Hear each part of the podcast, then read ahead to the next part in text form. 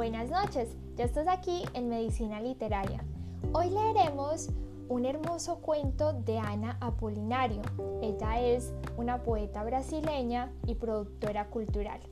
Este cuento es de carácter erótico, su escritura es muy poética y la forma en la que narra la situación esta escritora es fenomenal. Con ustedes, taratatán, llámame Legión, cuento de Ana Apolinario. Los estruendos en las nubes pesan como pianos que caen en picado al mar.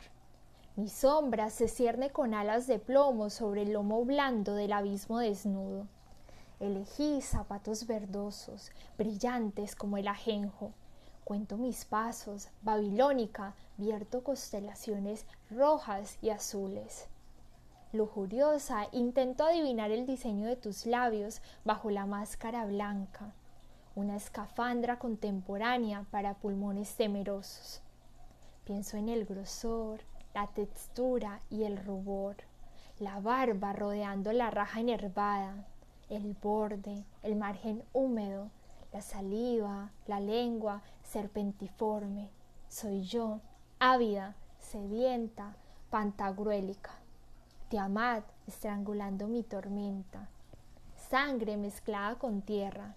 Las placentas se estremecen. A través de la ventana observo cómo se desvanece el remolino. Bajo a por un vaso de agua Deslizo mi vestido, revoloteando de voluptuosidad sobre ti, mi cuerpo anhelando el vino, el agua sosteniendo el frenesí. Respiro tu pavor, araño la fiebre de tus rugidos. Nuestros espectros brillan en la pantalla de la célula androide, animales pixelados en un dispositivo sensible al apocalipsis. Siete minutos resuenan las alas, mis silbidos devastan la ciudad.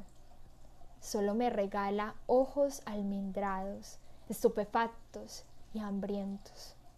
Conozco todos tus movimientos, toco tu virulencia, devoro tu ira, cobijo tus artimañas, apuñalo tu piel con mi lengua de puta. En tu carne todas las hembras comulgan. Quiero oírte susurrar mi nombre mientras te corres.